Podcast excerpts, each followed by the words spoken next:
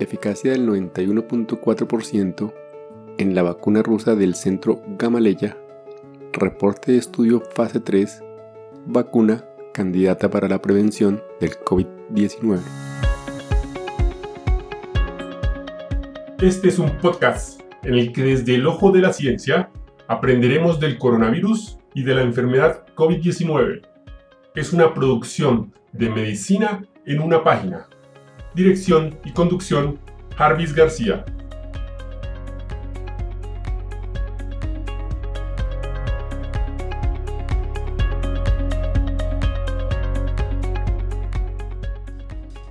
El Centro Gamaleya desarrolló y registró la vacuna para la prevención del COVID-19 que lleva el nombre del primer satélite espacial soviético. El lanzamiento del Sputnik 1 en 1957 intensificó la investigación espacial en el mundo entero. Sputnik 5 es la primera vacuna registrada en el mundo a base de una plataforma probada basada en vectores adenovirus humanos. Actualmente se encuentra en la lista de la Organización Mundial de la Salud, OMS, entre las 10 primeras vacunas candidatas que se acercan al final de los ensayos clínicos y al inicio de la producción en masa.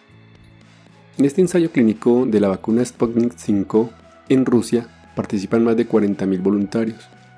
Se han anunciado ensayos clínicos del Sputnik 5 en Emiratos Árabes Unidos, India, Venezuela y Bielorrusia. La eficacia de la aplicación de la vacuna Sputnik 5 fue del 91.4%, según el segundo análisis de datos intermedios al 28 día después de que los voluntarios recibieran su primera dosis, o sea, el séptimo día después de la segunda dosis. El costo de la dosis de vacuna para los mercados internacionales será menos de 10 dólares. Sputnik 5 es una vacuna de dos dosis. La forma liofilizada, que es seca en polvo, de la vacuna puede ser almacenada a una temperatura entre 2 y 8 grados centígrados.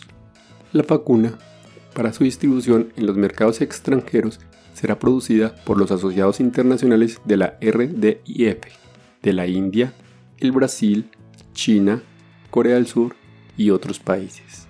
Las solicitudes de más de 1.2 mil millones de dosis de vacuna de Sputnik 5 vinieron de más de 50 países.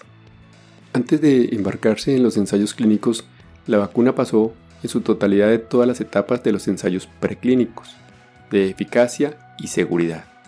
Estos incluyeron experimentos con varios tipos de animales de laboratorio, incluidas dos especies de primates. Los ensayos clínicos de fase 1 y 2 de la vacuna se completaron el 1 de agosto del 2020. Todos los voluntarios toleraron bien las pruebas. No se registraron efectos adversos graves o inesperados. La vacuna indujo la formación de una alta respuesta inmune celular y de anticuerpos. Ningún participante en el ensayo clínico actual ha contraído el coronavirus después de la administración de la vacuna. La alta eficacia de la vacuna se confirmó mediante pruebas de alta precisión para anticuerpos en el suero sanguíneo de los voluntarios, incluido un análisis de anticuerpos que neutralizan el coronavirus, así como la capacidad de las células inmunes de los voluntarios para activarse en respuestas de la proteína S del coronavirus, lo que indica la formación de una reacción inmune, tanto de anticuerpos como celular, en la respuesta de la vacunación. El 25 de agosto del 2020 se iniciaron ensayos clínicos posteriores al registro de la vacuna Sputnik 5, en los que participaron más de 40.000 personas en Rusia y Bielorrusia. Varios países también se unirán a la investigación, entre ellos Emiratos Árabes Unidos, India, Venezuela, Egipto y Brasil. La vacuna recibió el certificado de registro del Ministerio de Salud de Rusia el 11 de agosto y de acuerdo con las reglas adoptadas durante la pandemia puede ser empleada para vacunar a la población en Rusia. ¿Qué son las vacunas de adenovirus? Los vectores adenovirales se consideran completamente seguros y también los más adecuados para la modificación genética. Los adenovirus, extraídos de los adenoides, y que normalmente causan infecciones virales respiratorias agudas, se han convertido en los virus más utilizados para crear vectores. en el mundo hay más de 350 estudios científicos en diversas fuentes sobre el desarrollo de vectores adenovirus y su seguridad. Hablemos un poco del centro que desarrolla la vacuna. El Centro Nacional Camaleya de Epidemiología y Microbiología es una institución líder en su esfera a nivel mundial. Fue fundada en 1891 como un laboratorio privado. Desde 1949 lleva el nombre de Nikolai Gamaleya, pionero de la investigación microbiológica en Rusia. Gamaleya estudió en el laboratorio de biología francés Louis Pasteur en París y abrió en 1886 en Rusia, el segundo punto de vacunación contra la rabia en el mundo.